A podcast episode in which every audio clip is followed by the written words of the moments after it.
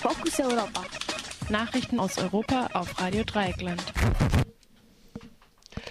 Gentechnisch manipulierte Bakterien auf Gestüt freigesetzt.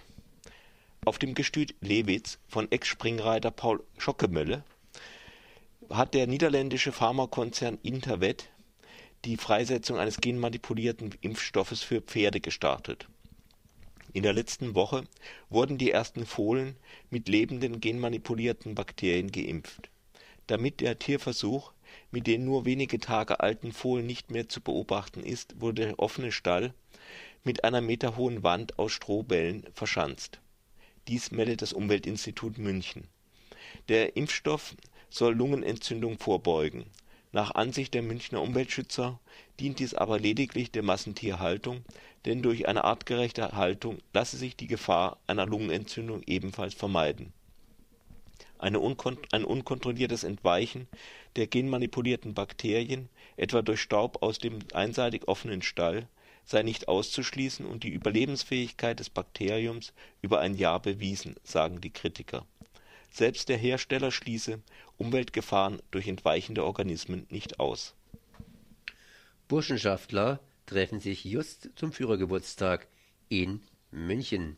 Am kommenden Samstag, dem 20. April, lädt der Dachverband Deutscher Burschenschaften zu einem Regionaltreffen in Haus der Staufia in der Münchner Altstadt. Nach Angaben des Dachverbandes wird es Fortbildungsseminare geben in denen junge Leute etwa in Demokratiefragen geschult werden. Genaueres über Inhalt und Sem Seminarleiter bzw. Referenten ist nicht bekannt. Einiges lässt sich jedoch ahnen. Die Burschenschaft Danubia, die in München dabei sein wird, ist dafür bekannt, auch mal den Holocaustleugner David Irving eingeladen zu haben.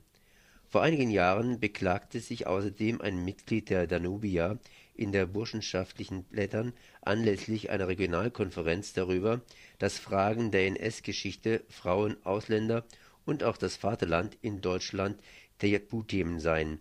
Da sei kämpferischer Widerspruch erste Pflicht, um die Sprachdiktatur zu brechen. Laut Süddeutscher Zeitung dementierte ein Sprecher des Dachverbandes Deutscher Burschenschaften einen möglichen Zusammenhang zwischen dem Termin für die Regionalkonferenz, dem geplanten Beginn des NSU-Prozesses in der gleichen Woche und dem Geburtstag Adolf Hitlers am 20. April.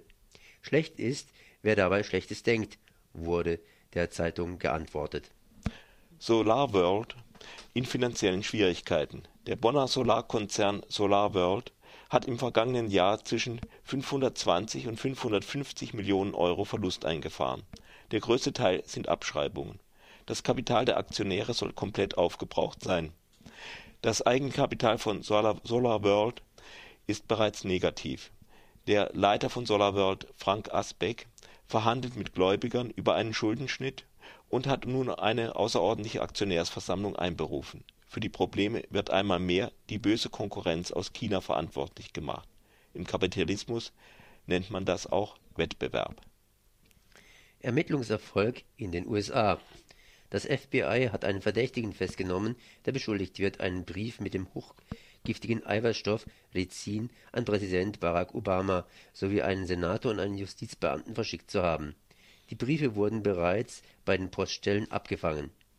Auch bei dem Bombenanschlag auf den Marathonlauf in Boston, bei dem drei Menschen starben und etwa 100 verletzt wurden, ist die Polizei offenbar weiter auf Bildern von Überwachungskameras soll ein Mann zu sehen sein, der eine Tasche am Ort der späteren Explosion abstellt. Das FBI dementierte gestern jedoch eine Meldung über die Festnahme eines Verdächtigen. Ob der Anschlag von Boston irgendwie mit den Giftbriefen zusammenhängt, ist bisher nicht geklärt. Verdacht einer Verbindung zwischen NSU und Ku Klux Klan wird nachgegangen. Am heutigen Donnerstag will der NSU-Untersuchungsausschuss des Bundestages Polizisten und Verfassungsschützer aus Baden-Württemberg befragen. Nach Angaben des Ausschussmitgliedes Hartfried Wolf gibt es Hinweise darauf, dass der NSU Verbindung nach Ludwigsburg und Schwäbisch Hall hatte. Zwei Polizisten waren Mitglieder des deutschen Ku Klux Klan mit Sitz in Schwäbisch Hall gewesen. Einer von ihnen war der Gruppenführer der Polizistin Michelle Kiesewetter, die im Jahr 2007 in Heilbronn vom NSU ermordet wurde. Das Motiv dieses Mordes ist bis heute ungeklärt. Mitte der 90er Jahre nahmen die NSU-Mitglieder Beate Zschäpe und Uwe Böhnhardt zusammen mit dem NPD-Politiker Ralf Wohlleben und anderen Neonazis an einem typischen Ku-Klux-Klan-Ritus, dem Verbrennen von Kreuzen, teil und zeigten den Hitlergruß. Ob es eine Verbindung zwischen diesem Ku-Klux-Klan-Treffen und dem Kuckucksklan in Baden-Württemberg gibt, ist nicht geklärt. Ein, Zusammenhang ist aber wahrscheinlich. Der Ku-Klux-Klan Schwäbisch Hall wurde von einem Mitarbeiter des baden-württembergischen Verfassungsschutzes vor einer Telefonüberwachung gewarnt. Der Mitarbeiter wurde darauf lediglich in die Zentrale strafversetzt. Die beiden Polizisten konnten ebenfalls im Polizeidienst verbleiben. Gegen die beiden Freunde und Helfer kann heute rechtlich nichts mehr unternommen werden. Staatsrechtler hält äh, Zypernrettung für unrechtmäßig. Nach Ansicht des Staatsrechtlers Dietrich Murswig ist die Rettung zweier zyprischer Banken mit Hilfe des ESM-Fonds unrechtmäßig. Wie Murswig in einem Gastbeitrag in der Süddeutschen Zeitung ausführt, verlangt der ESM-Vertrag eine Gefährdung des gesamten Eurogebietes. Dies sei aber im Fall Zyperns eindeutig nicht gegeben, so Murswig. Daher sei die Rettungsaktion eine Provokation der Regierung, auf die der Bundestag mit einer Ablehnung reagieren sollte. Der Bundestag muss der Zypernhilfe, an der auch der Internationale Währungsfonds beteiligt ist, zustimmen, ehe Geld aus dem Europäischen Rettungsfonds ESM fließen kann. Fokus Europa. Nachrichten aus Europa auf Radio Dreieckland.